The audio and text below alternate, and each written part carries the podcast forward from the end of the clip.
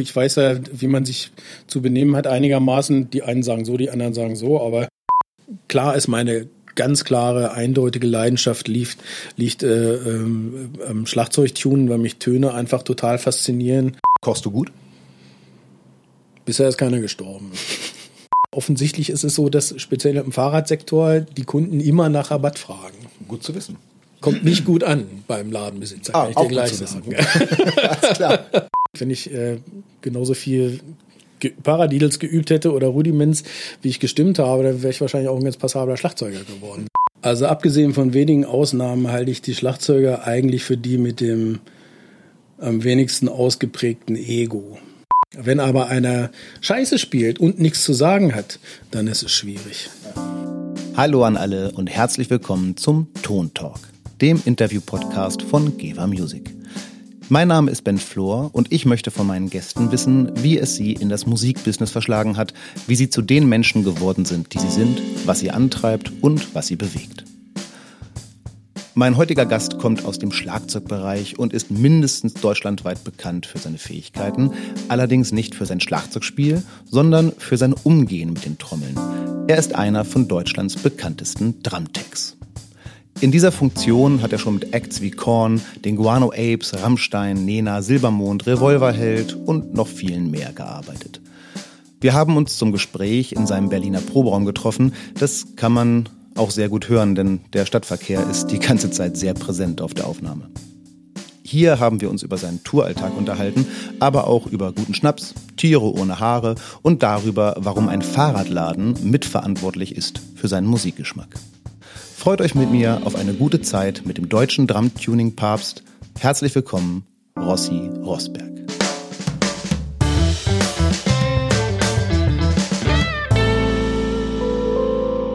Ja, danke sehr für die Einladung. Ich freue mich. Ich freue mich, dass wir hier sein können.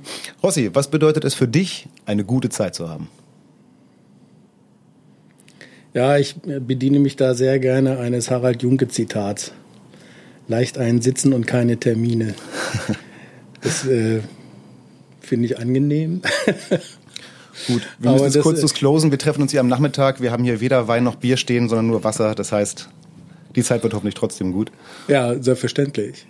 Ähm, äh, eine gute Zeit ist äh, eigentlich immer, wenn man das tut, was man am liebsten macht oder mit netten, mit netten, äh, netten Leuten zu tun hat.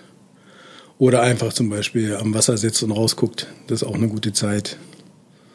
Also da gibt's äh, verschiedene Möglichkeiten und ich habe mir im Laufe des Lebens angewöhnt, mir die Dinge rauszusuchen, dass es eine gute Zeit wird. Insofern habe ich eigentlich selten keine gute Zeit. Wir sind hier in Berlin. Du bist ja in Göttingen geboren und aufgewachsen? Nein, das stimmt nicht. Ich bin, es ist viel schlimmer. Ich bin nämlich ein Nordhesse, ich bin in Kassel geboren, aber ich hab, äh, bin seit frühester Kindheit äh, dann sehr lange in Göttingen äh, bin ich sozusagen aufgewachsen und habe da lange gelebt. Das ist auf jeden Fall die, die meiste Zeit meines Lebens habe ich da verbracht. Ja, das stimmt. Mhm. Ähm, ich kenne jetzt Göttingen auch ganz gut. Das ist ja eine kulturell äh, war es und ist es, glaube ich, teilweise immer noch äh, auch mal eine sehr aktive Stadt. Es gibt auch musikalisch relativ viel. Ich denke da an ähm, das Nörgelbuff, das es vermutlich zu deinen Zeiten auch schon gab.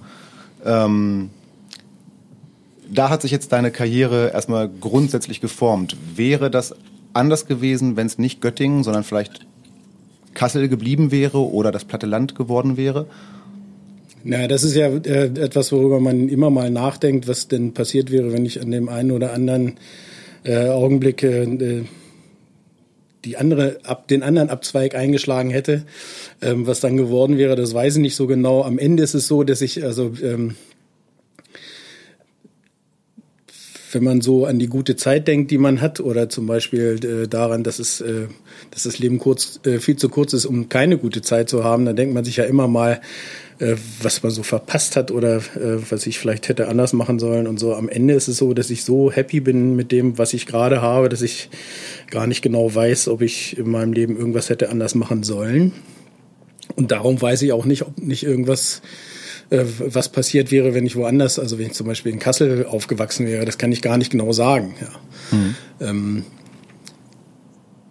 genauso wenig ist es ja bewiesen, dass selbst wenn ich eine andere Kurve genommen hätte, nicht trotzdem jetzt mit dir hier säße. Und das ist natürlich ein sehr philosophisches äh, ja. Ding, was wir hier gerade aufmachen, aber ähm, keine Ahnung. Also ich würde jetzt nicht so weit gehen äh, und sagen, dass es in meiner Wiege schon geschrieben stand, dass ich auf jeden Fall Drumtech werde und natürlich das mache, was ich jetzt mache. Das keine Ahnung. Das aber dann ist es nicht Göttingen geblieben, sondern wir treffen uns in Berlin und wie kam das? Warum Berlin? Ja, das ist eine schwierige Frage. Oder, naja, das ist also schwierig ist die Frage eigentlich nicht. Als das angefangen hat, äh, ähm, oder als es begann sich rauszukristallisieren, dass äh, dieses Drum-Tuning, was ich eigentlich jetzt am allerliebsten mache von fast allen Tätigkeiten, ähm, ähm, dass ich das nicht nur für mich mache, sondern dass es äh, zum Geschäftsmodell werden kann, das für andere auch zu machen. Muss man sich natürlich einen Platz suchen, wo man das machen kann oder wo Leute sind, die das interessiert. Mhm. Und äh, solange man das nur auf Tour betreibt, ist es relativ egal, wo man wohnt. Da hätte ich natürlich auch schon im beschaulichen Göttingen wohnen bleiben können. Aber wenn du bist ja nicht die ganze Zeit auf Tour, das heißt, du musst dir schon auch immer mal, musst dir auch einen Platz suchen, wo vielleicht ein Tagesgeschäft entsteht. Mhm.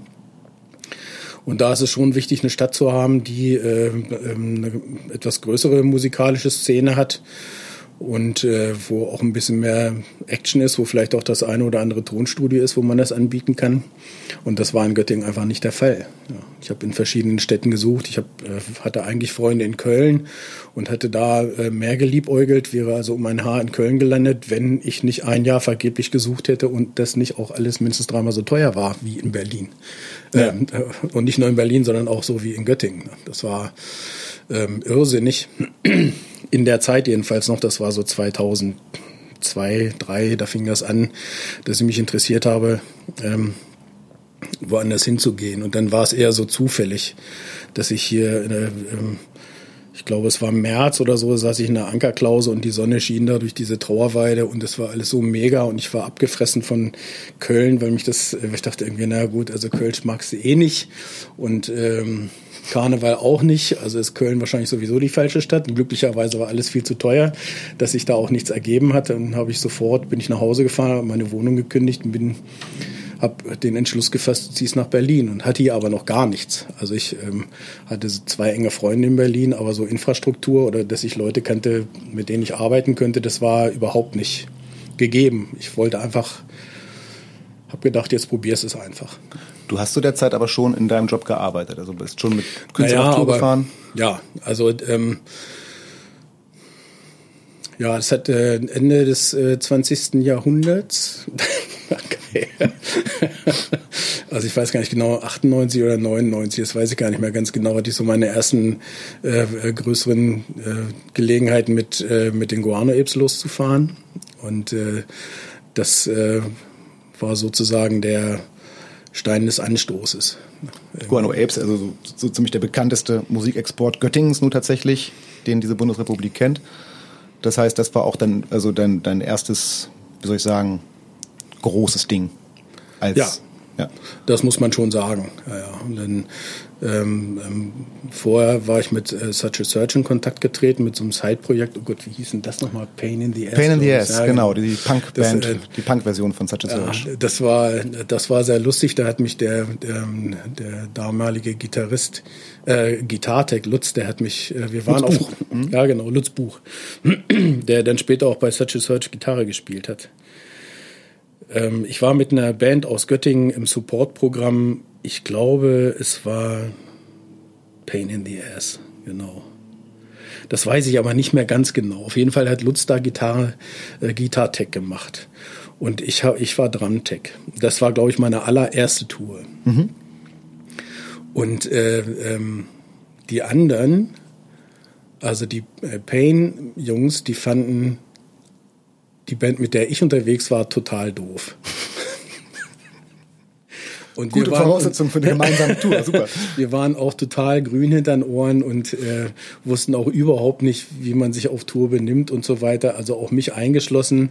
Äh, ich war ganz froh, dass ich einen äh, äh Tour erfahrenen äh, äh, ähm, engen Freund mit hatte, der ähm, Ingo Türauf, das weiß ich noch. Wir kennen uns ganz doll lange. Wir kennen uns noch aus Jugendzentrumszeiten Grüße. und so.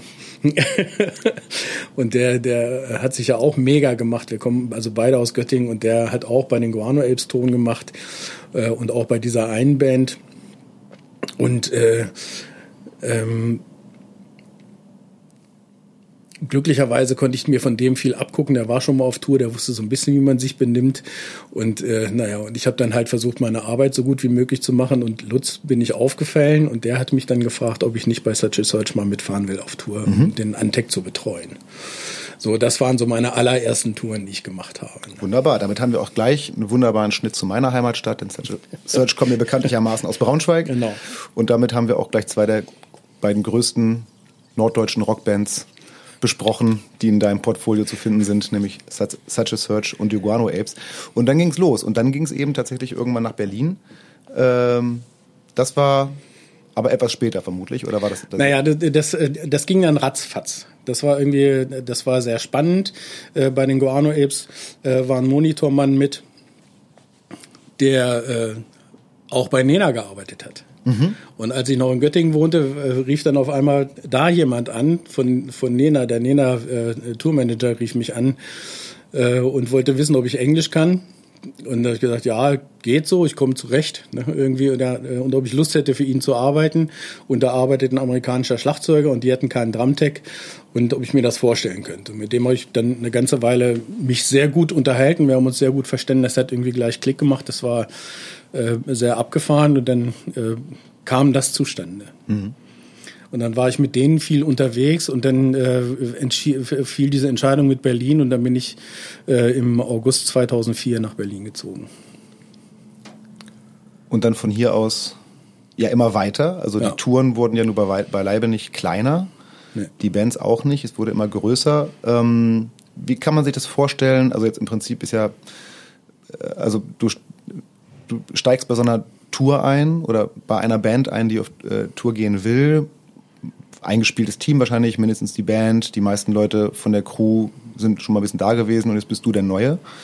Äh, wie, wie, wie funktioniert das? Also kommt man da hin und ist man erstmal klein und leise und guckt mal, wie es läuft? Oder ähm, verstellt man sich erstmal oder kann man gleich irgendwie loslegen und die wissen, also wie kann ich mir das vorstellen? Ja, das ist, äh, das ist in der Tat keine schlechte Frage, weil ich versuche mich zurückzuerinnern, wie das eigentlich war. Also ich bin, ähm, ich würde mich sogar nach wie vor als naiv äh, bezeichnen, weil ich äh, immer so ein bisschen das Gefühl habe, wenn man nett ist, wird schon irgendwie gehen so im Umgang miteinander. Ne? Was ja Irgendwie, tatsächlich oft auch so ist, oder? Ja, das ist schon oft so. Ne? Oder bin ich jetzt auch naiv? ähm, naja, was ich so, also ich, ähm, da es, es gibt zwei Dinge, die man, äh, die ich da unter, unterscheiden muss. Also zum einen ist es so, dass ich, äh, als das begonnen hat mit der Tourtätigkeit, ähm, ähm, vom, also vom Touren hatte ich natürlich überhaupt gar keine Ahnung so richtig. Ich war auf zwei kleineren Touren, dann bin ich mal mit den Guanuips mitgefahren. Das war dann so ein bisschen, da war ich zum ersten Mal dann in Portugal, das war dann mal so ein bisschen internationaler, das war dann sehr interessant. Ähm, und ähm, deswegen ähm, fing das jetzt also nicht an mit irgendeiner kleinen Clubtour, sondern es war dann schon gleich irgendwie so ein bisschen was Größeres, was ich schon interessant fand. Und ähm, äh, aber trotzdem war ich natürlich totaler Neuling. Ja, irgendwie. Aber was ich, äh, wo ich kein Neuling war, war halt irgendwie, wie man sich um Schlagzeug kümmert. Mhm.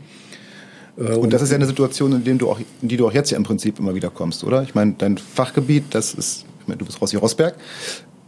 Kommst du zu einer neuen Crew, bist du aber trotzdem der Neue.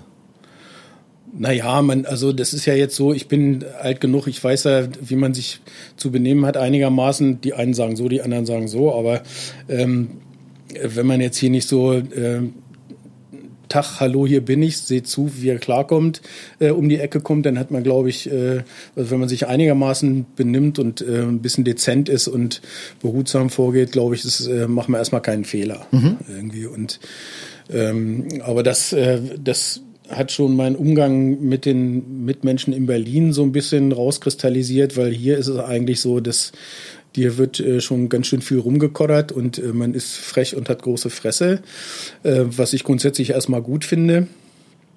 Aber am Ende äh, ähm, kriegt man sie doch wenn man nett ist oder wenn man irgendwie, wenn die Leute merken, da ist jetzt einer, der ist kein Fähnchen im Wind, sondern der zieht irgendwie straight so sein Ding durch, dann irgendwann merken sie es ja, mit wem man es zu tun hat. Also das war, ich saß da immer so ein bisschen zwischen den Stühlen, weil ich mir meiner Sache, also fachlich auf jeden Fall sehr sicher war, aber äh, wenn man dann so als einziger Neuer in so eine bestehende, in so ein bestehendes Gefüge kommt, das ist schon, ist schon spannend. Ne? Wie ist das? Passiert dir das jetzt noch oft oder sind deine Gigs quasi gesetzt. Ich meine, du arbeitest nach wie vor mit diesen ganzen großen Namen, über die wir gesprochen haben. Äh, mit vielen davon arbeitest du immer noch. Da ist ja auch gar nicht mehr so viel Platz im Kalender irgendwann. Naja, also glücklicherweise gehen ja nicht alle gleichzeitig auf Tour. Das ist äh, mal ganz, manchmal natürlich schon, das ist dann schwierig. Und so viel ist das ja auch jetzt gar nicht. Ja. Mit Korn habe ich gearbeitet, das war eine Fünf-Wochen-Tour, deswegen steht das in meinem Portfolio. Und wir kennen uns auch und ich glaube, da habe ich einen ganz guten Job gemacht. Ähm, äh, und äh, wenn da nochmal ein roter Mann ist, die haben natürlich ihre eigenen Leute, dann äh, wird es vielleicht nochmal dazu kommen, wenn innerhalb Europas mal was ist. Ne?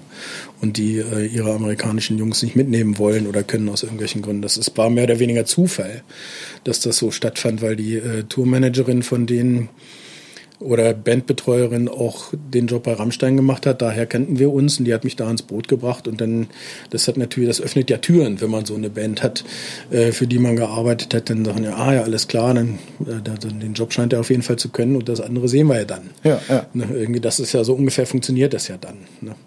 Also am Ende ist es so, dass, äh, dass also in 99 Prozent aller Fälle kam der Anruf von außen. Mhm. Und wenn er jetzt kommt und du telefonierst entsprechend mit Tourleuten oder so, was würdest du sagen, wie viel Prozent trägt dazu bei, dass du den Job kriegst? Wie viel Prozent von deinem fachlichen Können und wie viel Prozent davon ist dann aber doch, dass auch so ein Tourmanager denken muss, äh, es muss auch fünf Wochen auf Tour klappen, also es muss auch ein guter Mensch, so ein guter Typ sein?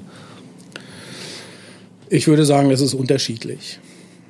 Also ähm, die meisten coolen Tourmanager, die ich kennengelernt habe, haben sehr wohl ein Auge dafür, dass der Tag eben 24 Stunden hat, wovon die Arbeit vielleicht vier Stunden einnimmt, wenn man die Pausen wegkürzt zum Beispiel. Dass man dann aber immer noch 20 Stunden miteinander zum Beispiel auf dem Bus hocken können muss, ohne dass man sich die Augen auskratzt, das ist nochmal was anderes. Also mhm. die Chemie in so einem U-Boot muss einigermaßen stimmen. Äh, und ich, äh, die guten Typen, die ich kenne, also Tourmanager, die ich kenne, die haben sehr wohl ein Auge drauf, dass sie sich Leute zusammensuchen, die es miteinander aushalten können. Und ähm, wenn, du mit, wenn du die dann am Telefon hast, also wenn Zeit ist, ja, und die paar Leute durchtelefonieren, dann und nicht ist immer morgen geht's gut, los. Ne? Und bei Korn war es tatsächlich so. Hast du Zeit, kannst du übermorgen in Hannover sein. Ach, krass das passte 100 pro, da war nicht viel Auswahl, aber das kommt dann halt immer darauf an, wer dich empfiehlt. Dann, also die hätte mich nicht empfohlen, wenn sie mich doof gefunden hätte. Ja. Ne, irgendwie so, das ist so das eine. Ne? Ja. Irgendwie und es muss irgendwie funktionieren. Ja, irgendwie, ähm, jetzt bin ich nicht auf den Mund gefallen und ich kann auch, wenn's, äh, wenn mal Frotzeleien stattfinden, kann ich mich auch, äh, kann ich auch antworten und so. Das geht schon und äh, irgendwie, das ist, du merkst relativ schnell, wenn du damit anfängst rumzufahren, merkst du relativ schnell, ob du das abkannst oder nicht. Mhm. Du hast ja, triffst sehr schnell äh, auf Leute, die das viel länger machen als du. Und dann hast du halt die, ähm, die da richtig Bock drauf haben. Und äh, alle, die man so auf der Straße trifft, äh, äh im Zigeunerhaufen, wenn ich das mal so sagen darf, haben den gleichen Dachschaden. Die sind unterwegs. Ja, das ist das fahrende Volk. Und da, ja. das, da merkst du relativ schnell, ob du das abkannst oder nicht. Also ist es für jemanden wie dich, also für jemanden in deiner Profession schon auch äh, nicht ganz unentscheidend, dass man Bock auf Touren, aufs Unterwegssein haben muss? Unbedingt. Und, ja. Und wenn du jetzt sagen wir mal, auf einmal ploppen fünf riesengroße Studios in Berlin auf und die buchen dich alle fest und du könntest jetzt, die würden sagen, hier, wir stellen dich sogar an, du kannst einfach nur noch hier im Studio diesen Kram machen. Äh, würdest du das aushalten? Ich habe tatsächlich ähm, von 2000, und jetzt muss ich mal kurz überlegen, die Jahreszahlen will ich nicht durcheinander bringen. 2017 und 2018 war ich tatsächlich zwei Jahre fest angestellt in einem Backline-Verleih, der hier in Berlin eine Dependance aufmachen wollte oder aufgemacht hat. Ähm, weil ich so ein bisschen tourmüde war und weil äh, die finanzielle Situation als Selbstständiger, wenn man so spezialisiert ist wie ich, nämlich nur Drums macht, ähm, äh, war da so eine Zeit, in der ich mir das wirtschaftlich nicht mehr leisten konnte. Mhm. Und man muss ja auch sagen, du hast so zu der Zeit dann auch schon gut 20 Jahre gemacht. Ja. Da war ich so ein bisschen, boah, hab ich gedacht, oh, es wäre eigentlich cool, nicht so viel weg zu sein und äh, am Ort eine Arbeit zu haben, mit der man damit auch immer noch zu tun haben kann. Ich habe mit allem Möglichen zu tun gehabt, aber mit Drums so gut wie gar nicht. Mhm. Äh, das äh, nur äh, zur Ausschmückung zu deiner Frage. Wenn jetzt ein Tonstudio anruft und sagt, irgendwie, du kümmere dich mal nur um die Schlagzeuge, wäre es wahrscheinlich was anderes. Mhm. Das wäre ein bisschen was anderes. Aber ähm, gerade dieses Jahr, äh, 2020, wo wir alle nicht wegfahren dürfen, ähm, habe ich festgestellt, dass es was ganz anderes ist. Es ist nämlich das, dass du wegfährst. Mhm. Ja, das muss ich vielleicht nochmal kurz erklären. Wir haben dieses Gespräch aufgezeichnet und zwar schon im letzten Jahr. Es gab zu diesem Zeitpunkt zwar gerade keinen Lockdown, aber natürlich auch keine Bands auf Tour. Wie es andernfalls bei Rossi gelaufen wäre und wo er jetzt gerade Schlagzeuge aufbauen würde, das erzählt er uns jetzt. Ich vermute, du wärst jetzt gerade eben irgendwo unterwegs. Jetzt wären wir eigentlich äh, in, den, äh, in, der, in den USA, ja genau. Da wären wir jetzt. Ich bin sehr froh, dass wir das nicht sind unter diesen Umständen. Ja.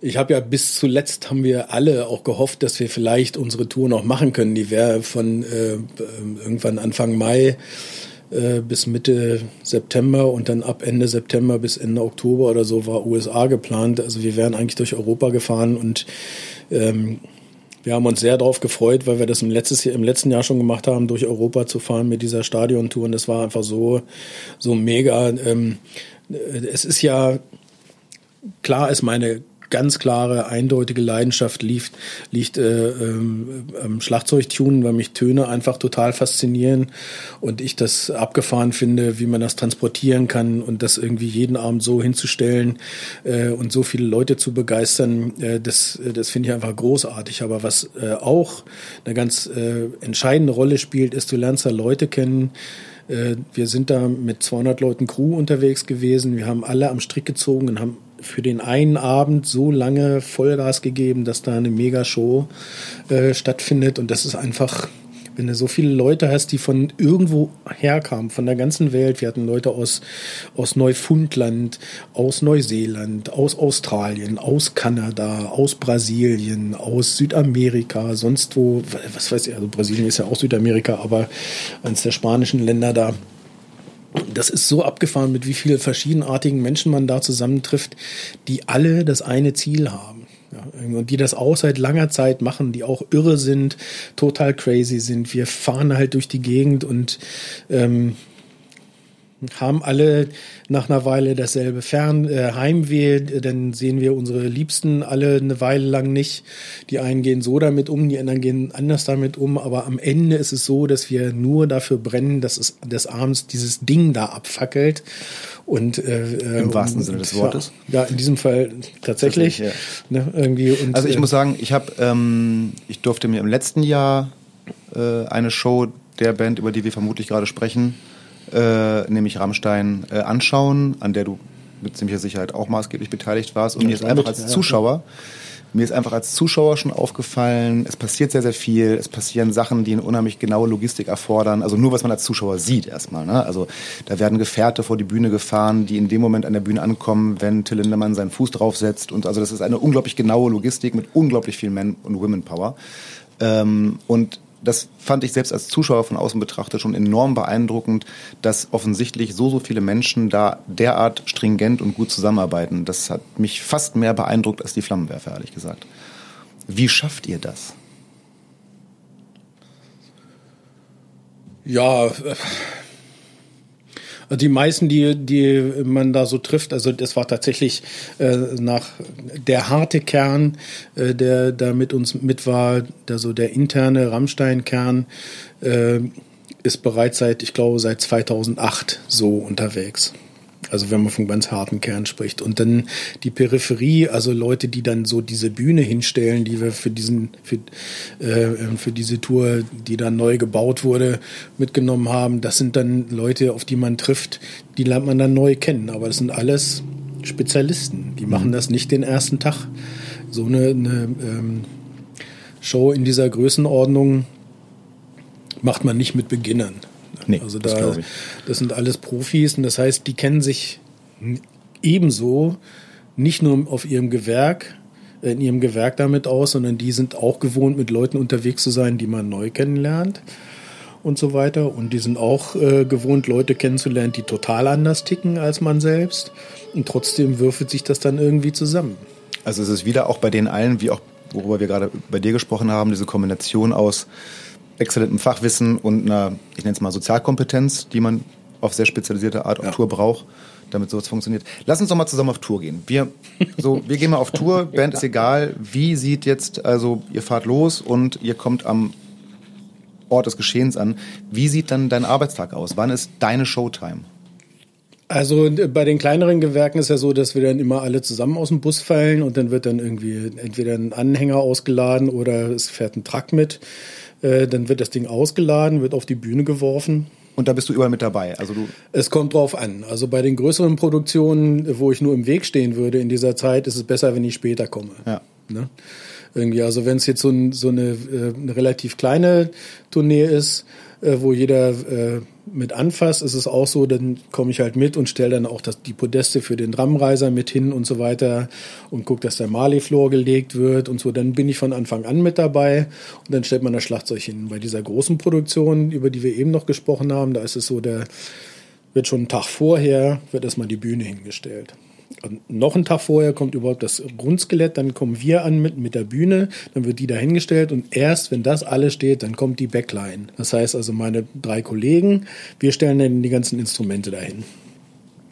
Und dann da die an den Tagen, da fange ich, mal kurz überlegen, wann habe ich denn angefangen? Um elf, glaube ich. Also 15 Uhr Soundcheck. Bisschen wie Büro? Bisschen morgens los, erstmal ja. Vorbereitung, nachmittags ja. Soundcheck und ja. äh, Showtime selber. Ist das für dich noch Arbeit oder ist dann die Arbeit getan?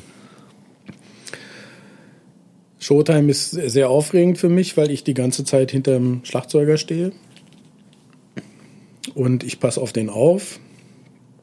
Also ich muss ja nicht auf den aufpassen.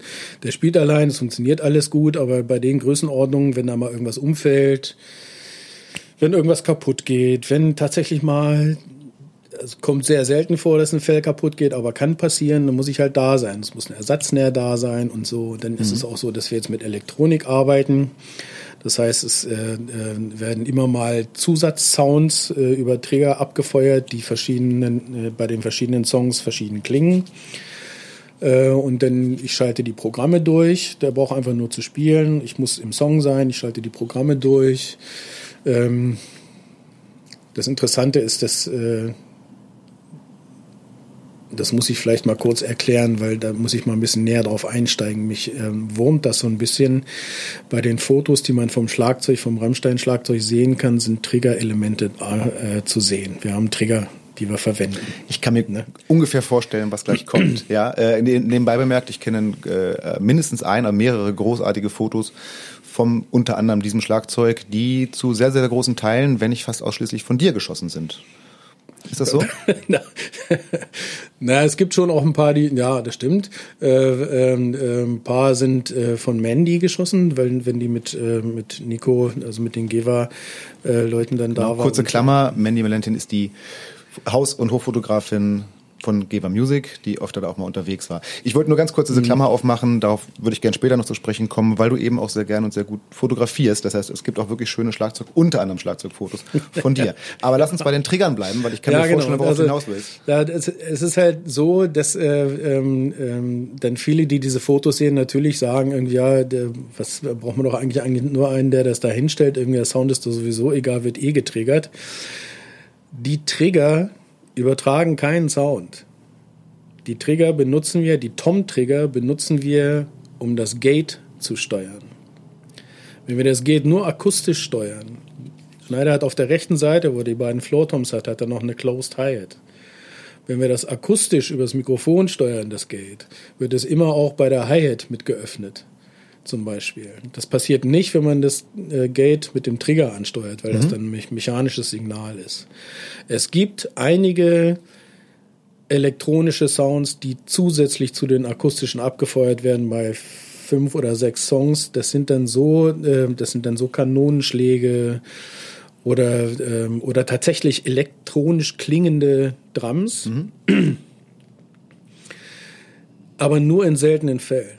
90 Prozent des Schlagzeugsounds sind akustisch, kommen aus dem Ding so, wie es ist. Okay, das war Rossi jetzt wirklich wichtig. Das konnte ich an jeder Bewegung sehen, als er das eben erzählt hat. Ich kann es aber auch verstehen. Der Klang des Schlagzeugs bei allen Bands, die er betreut, so auch bei Rammstein, ist schließlich seine Leidenschaft und sein Job. Dass er sich nicht vorwerfen lassen will, das sei alles nur Augenwischerei, finde ich sehr gut nachvollziehbar. Also, nochmal zusammengefasst. Das riesige DW-Schlagzeug von Christoph Schneider wird nicht technisch zu einem E-Drum umgebaut. Die erwähnten Trigger sind dazu da, andere Geräte anzusteuern. Das, was man im Publikum hört, ist wirklich das Schlagzeug. So, jetzt aber wieder weg aus Nerdistan. Schließlich wollte ich mich mit Rossi und nicht mit technischen Details beschäftigen. Okay, das heißt, wenn ich mir deinen Arbeitstag angucke, boah, der ist ganz schön lang, oder? Also wenn du sagst, es geht so um elf mit aus dem Bus putzeln und dann das Schlagzeug aufbauen, alles andere ist gemacht, in dem, bei der Produktion ist los und dann hört es ja nach Ende der Show auch erst auf, was ja spät am Abend ist. Ja, nach der Show äh, brauchen wir nochmal so 35 Minuten, bis alle Instrumente von der Bühne sind und im Truck sind, dann fährt der Backline-Truck los, da geht fährt als erstes los. Dann kommen die anderen, dann habe ich Feierabend. Also so eine Dreiviertelstunde nach der Show bin ich durch. Was ja locker 11 Uhr abends ist. ja. Okay, also nichts mit lockerem Tourleben. Das ist schon richtig viel Arbeit. Jetzt mal die Frage, was der man als Showtag, Arbeit betrachtet. Der ja. Showtag ist schon Arbeit, aber jetzt auf dieser Tour ist es halt so, dadurch, dass die Bühne so lange braucht, bis sie steht, habe ich immer noch einen Off-Day mehr als die anderen Kollegen. Mhm. Ah, okay. Also da, das, der Backliner braucht sich über Arbeit da nicht zu beschweren. Das ist schon cool. Es ist ja so, dass äh, ich davon ausgehe, dass hoffentlich viele Hörer dieses Podcasts dich möglicherweise noch nicht kennen und dich aber gerne kennenlernen möchten und deswegen diesen Podcast hören. Und ich weiß nicht, wie es zu deiner Schulzeit war. Ich weiß nur, wie es zu meiner war. Aber kennst du noch das ultimative Schulzeitmittel, um seine neuen Mitschüler kennenzulernen, seine Klasse? Das sagt mir überhaupt nichts. Keine Ahnung. Ich weiß nicht, wie es zu deiner Zeit war. Bei meiner Zeit war es das Freundebuch. Ich kann mich erinnern, dass die Mädchen in meiner Klasse auf jeden Fall ein Poesiealbum Die hatten ein Poesiealbum, da musste man dann frei was reinschreiben. Das wurde natürlich dann irgendwann, da wäre ich, da wär ich auch wirklich zu doof und unkreativ zu gewesen. Ich habe so eine Dinge auch mal gekriegt. Nein, äh, zu meiner Schulzeit gab es die sogenannten, oder die gibt's auch immer noch, äh, die sogenannten Freundebücher. Das sind eigentlich, ich habe die immer gerne ausgefüllt, was echt ein bisschen weird ist, weil es ist ein bisschen wie ein Formular ausfüllen. Das sind so Bücher, in denen drin steht, in denen schreibt man, da schreibt man seinen Namen rein und dann werden so Fragen gestellt. Lieblings, das hat das Talala, Lieblings Ich weiß, was du meinst. Da habe ich vor kurzem erst gesehen. Ja, Siehst war du? überrascht. Ja, auch schon mal reingeschrieben? Nein. Dann fragt dein Patenkind. Wir sind ja, wir kennen uns ja schon lange. Wir sind ja eh so. Aber ich glaube, sie hat mir eine Seite freigelassen. Da, da bin ich mir ganz sicher, weil es geht ja wirklich nicht, auch nicht nur in die Information. Es ist ja, also erstens ist es eine Ehre, in sowas reinschreiben zu dürfen. Und zum anderen freut man sich wie Bolle, wenn dann das Foto vom Patenonkel in dem Fall äh, ist. Wie alt ist dein Patenkind? Ähm, acht. Ja, perfektes Alter für die Freundebuch. Zeit. Ja. Also halt ihr schon mal das Passbild bereit, das damit reinkommt. Aber ja, ich habe ein eigenes Freundebuch mitgebracht. Mhm. Natürlich musst du das jetzt nicht schriftlich ausfüllen, das erledige ich. Aber ich ratter jetzt ein paar Fragen runter. Und ähm, die befinden, die, da befinden wir uns ungefähr auf dem Niveau. Also geht los mit deinem Namen und geht dann auch weiter mit Lieblings irgendwassen. Äh, ich stelle dir bestimmt auch Fragen, da könntest du 20 Antworten zu geben, aber wichtig wäre mir, dass du sie möglichst schnell gibst und dass du eine gibst. Und dann mal gucken, was dabei rauskommt. Wir können auch darüber sprechen oder nicht, aber ich rate einfach mal runter und mal gucken, was wir und auch du dabei über dich erfahren. Fertig? Okay. Auf geht's. Also, dein Name. Rossi Rosberg. Dein Spitzname. Rossi Rosberg. Deine Haarfarbe. Grau. Deine Augenfarbe. Grün. Ähnlich, grünlich. Some, something in between. Deine Lieblingsstadt.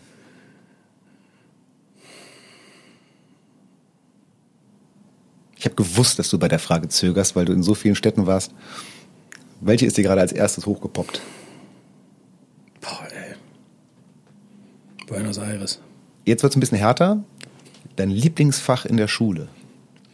Das ist sehr lange her. Mein lieber Scholli, was habe ich, habe ich irgendwas, habe ich irgendwas gerne in der Schule gemacht? Mit Sicherheit. Also irgendwas macht man immer gerne in der Schule. Irgendwas Also, ähm, im ersten halben Jahr, weil äh, da eine andere Lehrerin war, war es das schlimmste Fach, was ich jemals hatte, das war Musik, weil da äh, die Lehrerin äh, grauenvoll war. Die hat dann aber nach der Hälfte des Jahres gewechselt und dann ist Musik zu meinem Lieblingsfach geworden. Da stand ich im Halbjahr auf fünf und im, äh, dann im Jahreszeugnis habe ich nur, weil der Sprung zu eins so groß gewesen ist, eine zwei gekriegt. So hat sich das geändert. Und da war Musik auf jeden Fall mein Lieblingsfach. Dann kann ich auch direkt die nächste Frage hinterher schieben. Lieblingslehrerin. Frau Wagenführ. Das weißt du noch? Ja. Wahnsinn. Bei der hatte ich Physik und Mathe und in die war ich verknallt. Grüße gehen raus, sofern sie uns zuhören kann. Ähm, jetzt wird es wieder ein bisschen entspannter. Deine Lieblingsfarbe. Also, es äh, muss was mit Orange und Blau zu tun haben. Aber ich muss dazu sagen, ich bin farbenblind. Also du vertauscht sie auch noch. Also das Orange und Blau würde ich wahrscheinlich nicht vertauschen, aber es kann sein, dass ich irgendwas in Ocker für Orange halte und umgekehrt. Hm. Den, also bei mir sind es andere Farben, aber ich kenne den Effekt. Bei mir sind es meistens so Grüntöne, wo dann immer sagt, ist doch grau. So, naja. Ähm, wie sieht es mit deinem Lieblingstier aus?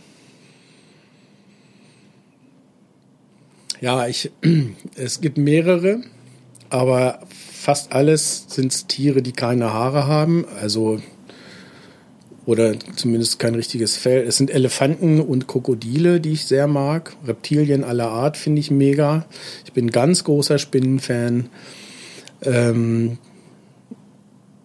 Wespen, Hornissen, mega. Termiten, Wahnsinn, was die für Sachen bauen. Ich bin äh, Riesentierfan. Klingt alles nicht danach, als wenn du was davon als Haustier zu Hause hättest. Außer dem Elefanten natürlich. Also ich hatte mal Eidechsen. Und auch mal eine Spinne. Die Tatsache, hat einen Junge gekriegt. Und das war vielleicht spannend.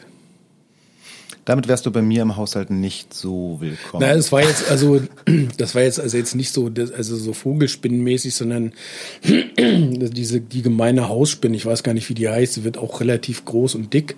Irgendwie, die hatte sich verirrt und da hatte ich noch irgendwie, ich glaube, von einem Futterterrarium für meine Eidechsen hatte ich noch irgendwie das so ein Restbestand. Und dann habe ich die da reingesetzt und so und dann hatte die da so Eier in so einem Kokon, den sie mitgeschleppt hat irgendwie und die sind dann so geschlüpft und haben die aufgefressen. Das fand ich krass. Also Naja. ich kenne, ich kenne Geschichten aus meiner eigenen Jugend, da sind wir zu Katzen zugelaufen und haben die Junge gekriegt. Bei, bei dir sind es die Spinnen, die Ja, es stellte sich sehr früh äh, äh, raus, dass ich äh, auf äh, Tierhaare sehr allergisch bin. Ah, okay, das Deswegen fand einiges. das nicht statt. Wir Ja. hatten mal einen Hamster, der hat aber nicht viel Spaß gehabt, da waren wir auch noch zu klein, mein Bruder und ich. Und dann äh, sah meine Mutter nicht ein, das nochmal zu wiederholen, das Experiment. Ja. Ja, und mit den Eidechsen und so habe ich auch lange gebohrt und ein Klassenkamerad hatte welche, das fand ich total faszinierend und die haben halt nicht gefusselt. Ja. Deswegen war ich da nicht allergisch. Das hat also funktioniert. Wir machen mal eine kurze Pause, damit ich euch den Supporter der heutigen Folge vorstellen kann. Die heutige Folge wird, passend zu unserem Gast, unterstützt von Remo, der weltweiten Schlagzeugfellmarke Nummer 1. Remo hat, entgegen einiger anderslautender Legenden, das synthetische Schlagfeld zwar nicht erfunden, aber als erster Anbieter zur Serienreife gebracht und arbeitet nach wie vor unermüdlich an Verbesserungen und neuen Ideen. Und das alles noch gepaart mit fairen und nachhaltigen Produktionsbedingungen. Auch unser Gast benutzt seit langer Zeit fast ausschließlich Remo-Fälle und er hat sie alle gehört. Remo bietet aber nicht nur Fälle, sondern auch tolle Werkzeuge für das Fellhandling, wie den QuickTech Drum Key. Die Features dieses Stimmschlüssels machen ihn zum perfekten Tool für jeden, auch für Profis wie Rossi, der ihn schon seit langem ausschließlich benutzt. Zum Beispiel ist er magnetisiert, sodass die Stimmschrauben nicht runterfallen können. Er hat eine bequeme, große Grifffläche, aber auch einen Gummigrip für schnelles Stimmen mit zwei Fingern. Abgerundet wird das Ganze mit einem Sechskantanschluss, mit dem ihr den QuickTech Drum Key in jeden gängigen Akkuschrauber einspannen könnt.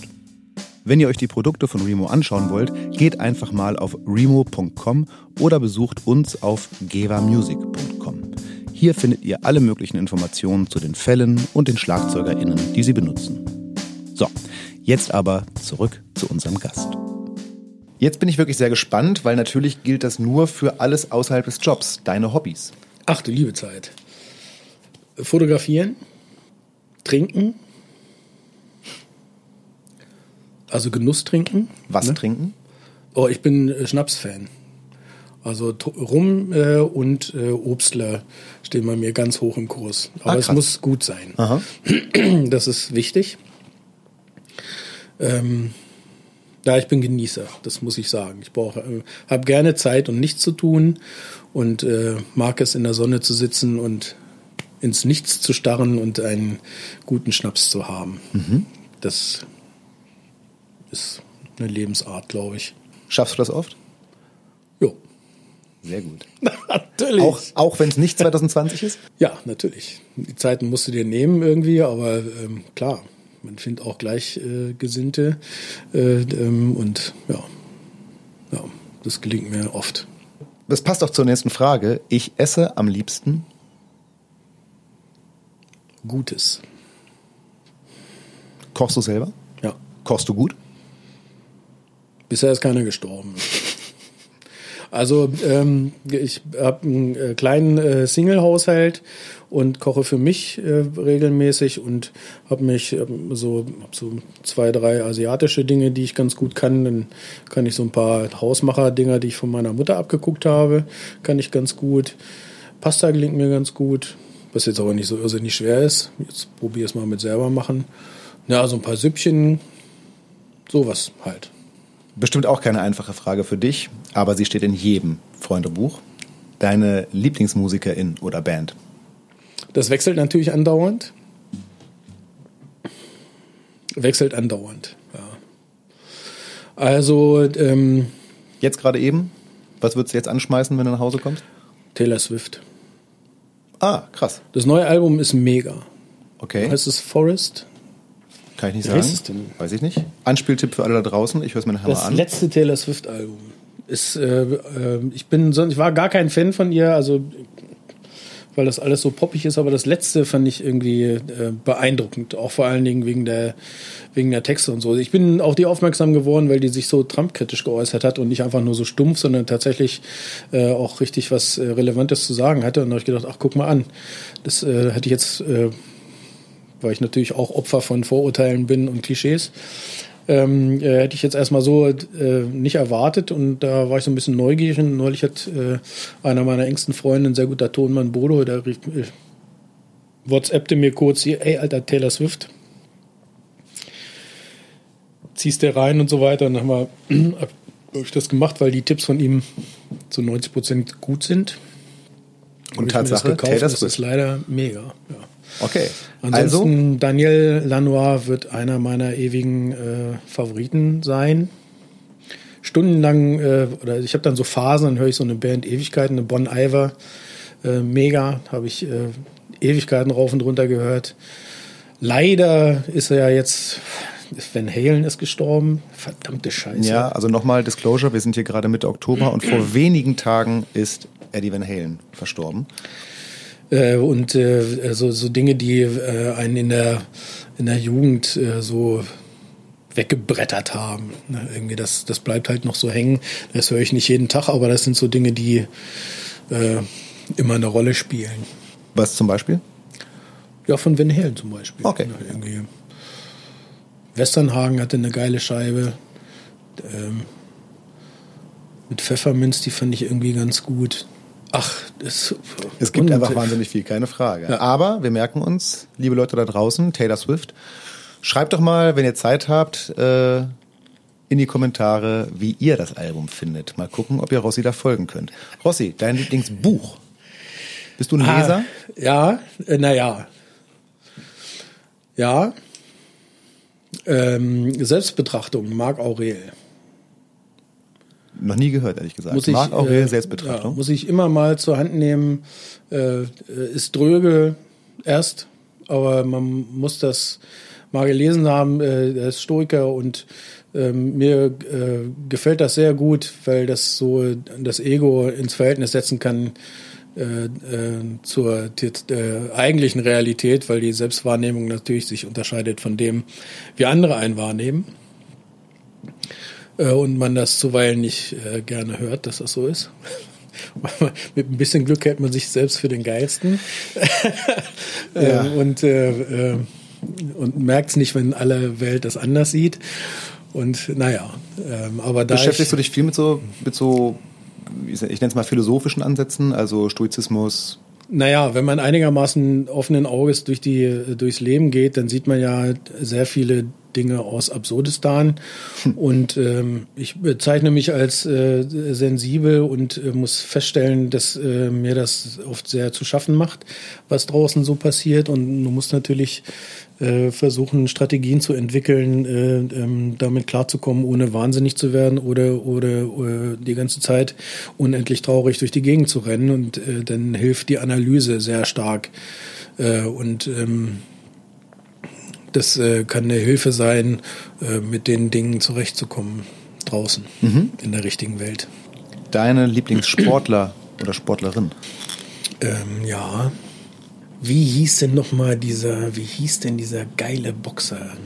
Prinz, Prinz Nassim hieß der, glaube ich. Das war so ein unglaubliches Großmaul. Und der hat so Das findet man bei Boxern jetzt gelegentlich mal. Ja, also ich, einer meiner äh, großen Idole ist tatsächlich Muhammad Ali, aber hauptsächlich ähm, äh, wegen seines Standings und wegen seiner äh, Art, wie er, wie er die Sachen so rübergebracht hat. Klar, der ist auch natürlich I'm the greatest und so weiter, äh, konnte einem in der Zeit natürlich ein bisschen auf die Nerven gehen. Ich ähm, kann mich erinnern, dass ich irgendwann ich glaube, es war 69 oder 70. Irgendwann habe ich mal als kleiner Junge mit meinem Vater zusammen so einen Kampf gesehen und mein Vater fand den immer nur albern und so irgendwie. Aber ich fand den damals schon irre, weil ich fand den einfach großartig. Und am Ende hat er tatsächlich auch so ein paar, äh, selbst als er schon so Parkinson gezeichnet war, äh, auch immer mal ein paar weise äh, Sachen gesagt. Deswegen fand ich den äh, großartig. Und dieser Prince Nassim, von dem ich eben gesprochen habe, der hat mich so fasziniert, weil das so, das war so ein Kotzbrocken, der war so arrogant, aber der war so gelenkig und so flink irgendwie und äh, den fand ich, der fällt mir jetzt gerade ein als Lieblingssportler. Ist Boxen auch zum Beispiel was, was du jetzt noch guckst oder dir anschaust? Früher hat mich das mehr interessiert. Ich war äh, natürlich auch glühender Tyson-Fan. Ich fand das halt energetisch, fand ich das irgendwie irre. Das fand ich schon, das hat mich sehr, äh, sehr interessiert. Das fand ich äh, abgefahren. Äh, inzwischen ist es so, ähm, also bei Muhammad Ali war es auch das Entertainment und so weiter und das auch ne, bei dem Prinz Nassim war das auch so. Inzwischen ist das ja eine Persiflage. Ey, das ist ja, ich kann es mir nicht mehr angucken. Äh, vielleicht geht's mir ähm, ich weiß nicht, ob sich's verändert hat oder ob ich mich verändert habe. Die Klientel, mit der man da zu tun hat, äh, äh, diese ganzen äh, Pseudotypen und diese ganze Zuhälterblase und so, das finde ich alles schlimm. Das will ich einfach nicht sehen irgendwie. Ne? Aber so, so Muhammad Ali, so wie der geboxt hat, oder auch Holyfield und Lennox Lewis, das waren unglaubliche Athleten. Das war ja Wahnsinn. Und die, die waren auch elegant. Ja, irgendwie dann auch so, beide Klitschkos haben mir auch ziemlich gut gefallen. Das war sehr beeindruckend. Ich bin mal, ich glaube, bei irgendeinem Echo war das, und der anschließenden Party bin ich mal in den reingerannt Und da oh. habe ich erstmal gesehen, also zum einen war es so, als wenn ich hier vor die Mauer renne. Ja, und vor allem bist der typ, mit dem Gesicht in den Bauch gerannt wahrscheinlich. Der ist ein Stein und der war auf jeden Fall anderthalb Mal so groß wie ich. Ja, ja. irgendwie das, das siehst du im Fernsehen nicht, weil die anderen auch alle so groß sind. Der Typ ist irgendwie zwei Meter achtzig oder sowas, garantiert. Ja, was für ein, ein Klumpen. Aber wenn du dann siehst, wie die sich da bewegt haben, das fand ich beeindruckend. Mhm. Also da, das hat mich schon beeindruckt. Und äh, sonst bin ich, aber eigentlich bin ich äh, eher beim Radfahren.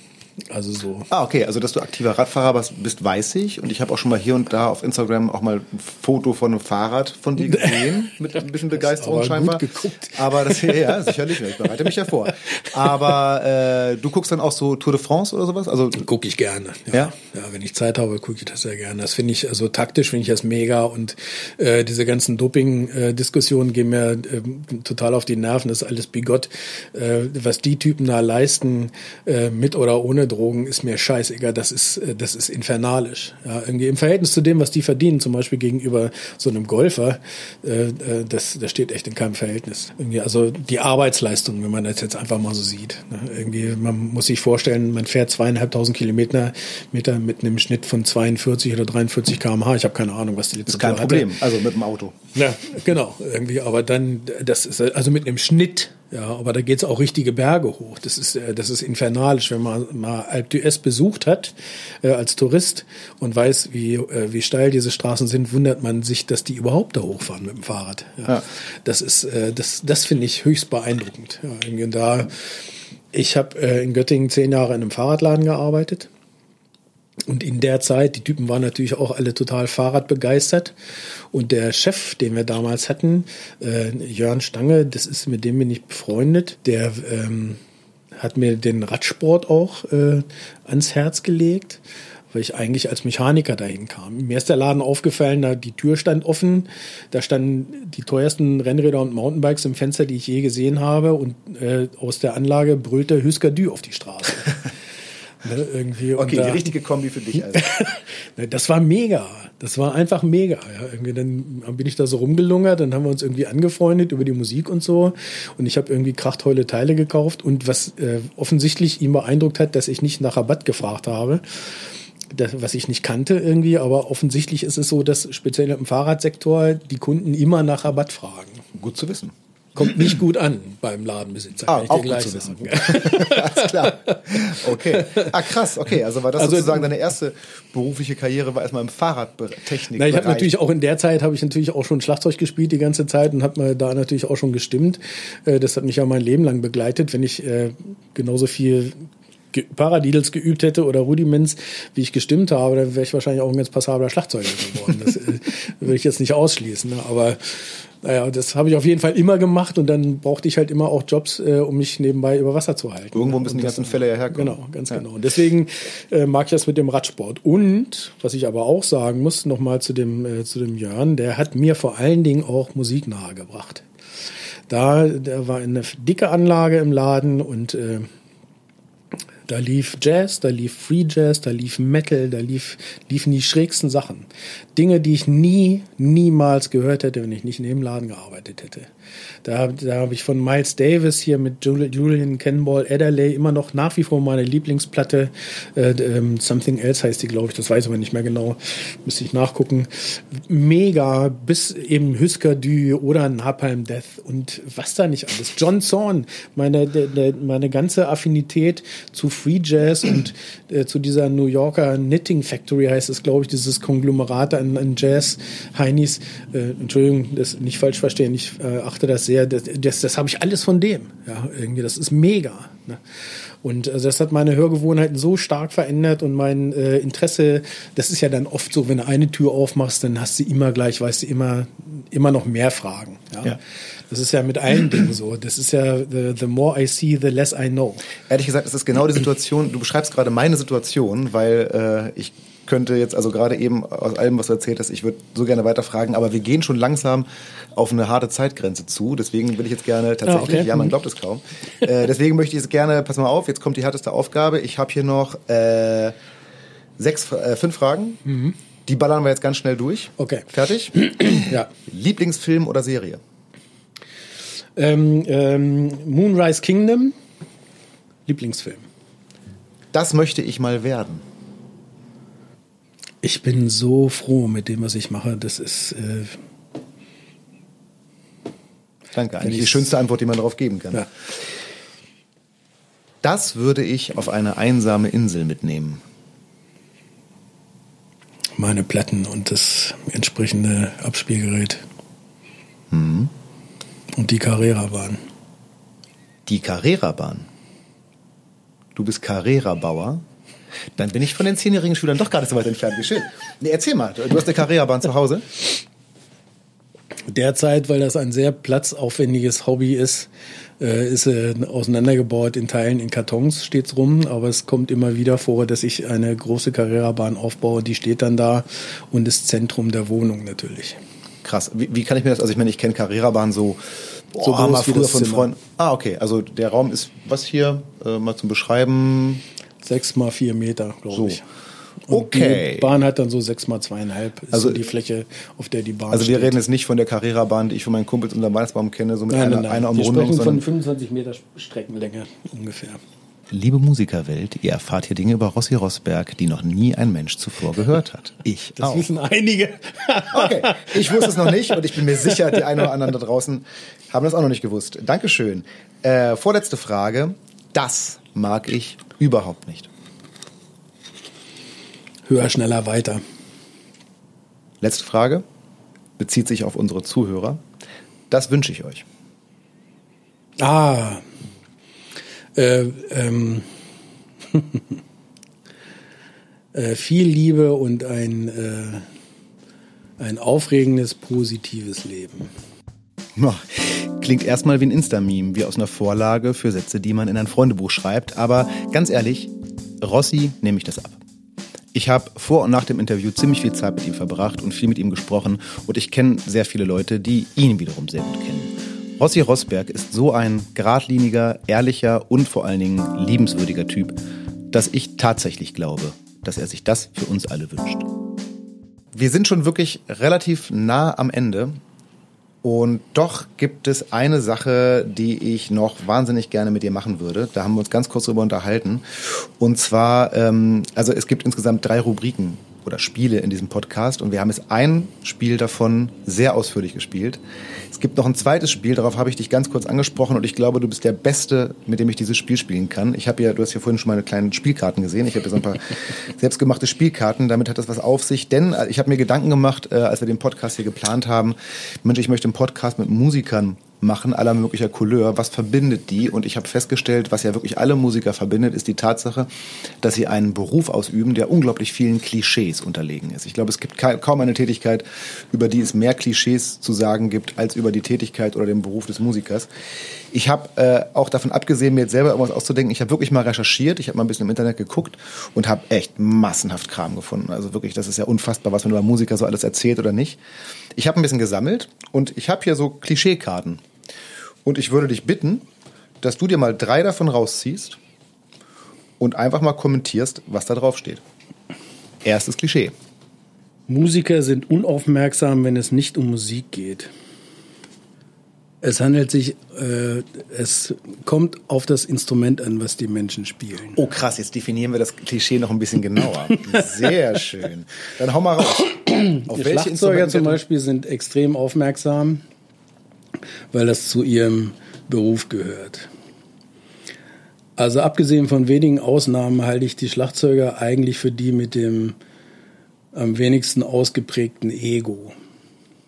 Also ich würde, ich, also äh, es ist, äh, ich habe so viele kennengelernt äh, und es sind einige stumpfe Bunken dabei, die tatsächlich unaufmerksam sind.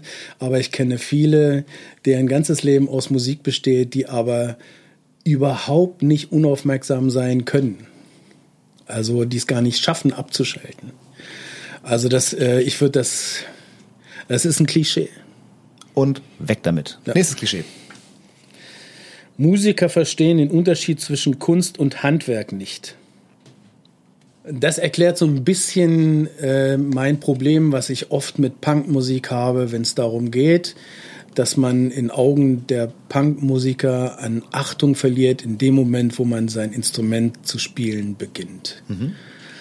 Also wenn jetzt die Ausdrucksform über das gut gespielte Instrument geht, finde ich es schwierig. Oder sagen wir mal so, wenn einer was zu sagen hat, ist es relativ egal, ob er das Instrument sehr gut spielt oder nicht so gut. Wenn aber einer nichts zu sagen hat und trotzdem sein Instrument tierisch gut spielt, finde ich es beachtenswert. Mhm. Wenn aber einer Scheiße spielt und nichts zu sagen hat, dann ist es schwierig. Ja. Wir haben uns vorhin über Lillinger unterhalten. Der Typ an sich ist ein Geheim Gesamtkunstwerk. Also äh, der spaltet ja die Gemeinde so ein bisschen. Kannst du ganz kurz mal erklären, über wen wir äh, gerade reden? Wir sprechen gerade über Christian Lillinger, den ich, äh, ähm, der mich äh, auf eine Art inspiriert hat, wie das äh, schon lange vorher wenige geschafft haben. Also der, das war, als ich den kennengelernt habe, äh, das war äh, gegenüber so ein äh, vorsichtiges Antasten mit Abstand äh, ging das, im nahm das eine relativ steile Kurve, als wir uns dann über ähm, ähm,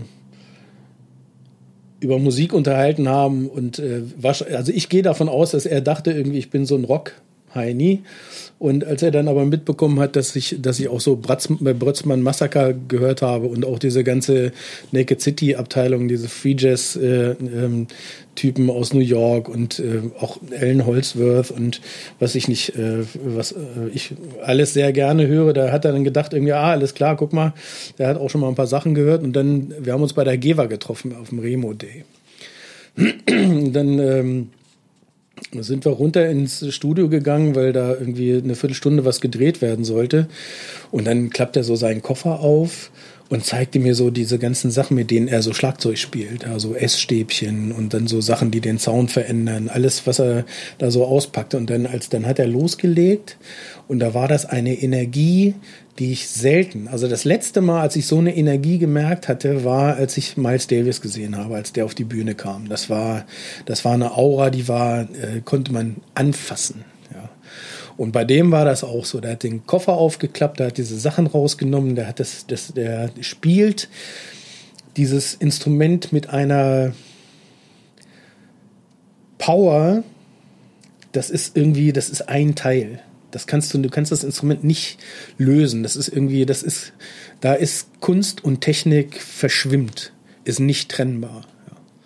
Das ist aber auch, ähm, das findet man sehr selten, weil der, ich glaube, ich weiß nicht genau, wieso das so ist, aber das ist irgendwie da, das ist ganz sehr selten, das fand ich beeindruckend, nachhaltig beeindruckend und ähm, ich mag den sehr, sehr gerne und wir waren neulich auch erst auf dem Boot zusammen auf dem Wannsee mit ein paar anderen irren Schlagzeugern äh, und äh, hatten eine sehr, sehr, sehr gute Zeit und das ist halt auch, äh, ja, das war was Besonderes. Und deswegen muss ich halt sagen, ähm, das ist nicht so. Ja, irgendwie, das ist, na klar, das, das sind Klischees, aber die meisten auch wenn man erstmal denkt, oh, der spielt aber holprig oder der könnte noch ein paar äh, Monate üben oder sonst irgendwie was, äh, wenn man mit denen dann tatsächlich äh, auch darüber spricht, warum die Musik machen und so, das geht viel tiefer, als man erstmal so denken könnte. Also man sollte sich nicht so von seinem ersten Eindruck äh, so täuschen lassen. Ist auch ein Klischee, weg damit. Sehr gut. Also, alle Frauen stehen auf Musiker und Musiker nutzen das aus. Also, ich glaube zunächst erstmal, dass alle Menschen, ob Frauen oder Männer, auf äh, ähm, etwas aufmerksam werden, was äh, aus der Norm fällt. Oder jeder, ähm, äh, jedem fällt etwas auf, was irgendwie mit Energie zu tun hat, wie auch immer. Ich verstehe die Frauen nicht im Ansatz. Ich weiß nicht, ob die auf Musiker stehen oder ob es auch andere Randgruppen gibt, auf die die stehen, das kann ich, das weiß ich nicht. Irgendwie, dass Musiker das ausnutzen, unterschreibe ich sofort, weil viele doof sind.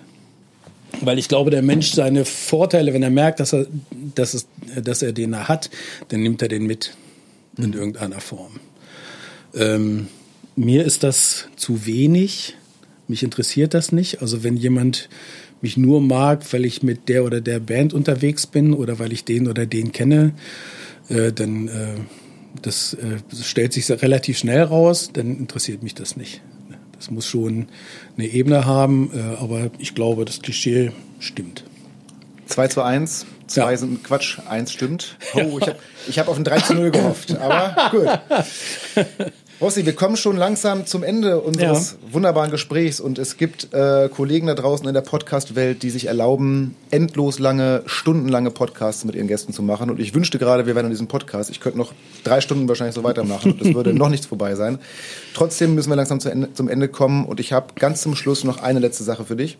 Und ich bin jetzt gerade sehr, sehr gespannt darauf, was du damit machst. Es ist ja so, dass wir als Geber Music auch immer sehr viel entwickeln mhm. und äh, neue, also neue Dinge erfinden und wir haben was ganz Neues Neues entwickelt. Und zwar haben wir, äh, hat unsere äh, Entwicklungsabteilung das ultimative VIP-Ticket entwickelt. Das kann alles. Das kann jede Tür öffnen, jeden Musiker, Musikerin dazu davon überzeugen, mit dir Musik zu machen. Es kann sogar durch die Zeit. Das heißt, du hast mit diesem VIP-Ticket die Möglichkeit, mit allen Musikern, mit denen du möchtest, Musik zu machen und könntest dir so also deine ultimative Band zusammenstellen. Wie sehe die aus? Könnte ich denn dann auch so spielen? Die würden ja auf jeden Fall mit dir spielen wollen, ja. Ja, die französische Zeit mit Miles Davis. Wann war das so? 60er Jahre? Ja. Miles Davis und wer war noch dabei? Also Miles Davis würde jetzt Trompete spielen, du würdest Schlagzeug spielen.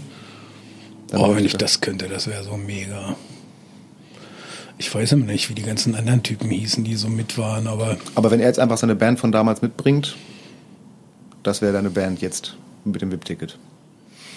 Dann wünsche ich euch im Kopf ein wunderschönes Konzert und bedanke mich ganz, ganz herzlich bei dir für dieses großartige Gespräch. Vielen Dank, Rossi, vielen Dank da draußen und auf Wiedersehen. Danke, Tschüsschen. Das war tatsächlich eine gute Zeit mit Rossi Rosberg. Wenn euch das Gespräch gefallen hat, dann freue ich mich sehr darüber, wenn ihr den Podcast auf euren Kanälen teilt, abonniert oder einen Kommentar da lasst. Oder alles auf einmal natürlich. Natürlich freue ich mich auch sehr über konstruktive Kritik, Nachfragen oder Wünsche oder über Lob. Schreibt dazu einfach eine E-Mail an podcast.gebermusic, gebermusic mit C hinten, .com. Oder schreibt mir über unsere Social Media Kanäle. Ganz ausdrücklich bedanken möchte ich mich natürlich bei unserem heutigen Supporter Remo und bei unserem Recherchepartner, dem Magazin Drums and Percussion. Die Redaktion hat mich nämlich im Vorfeld dieser Folge total super bei der Recherche unterstützt. Dafür also nochmal vielen Dank. Ich wünsche euch auch noch weiterhin eine gute und gesunde Zeit. Bis zum nächsten Mal. Euer Ben Flor.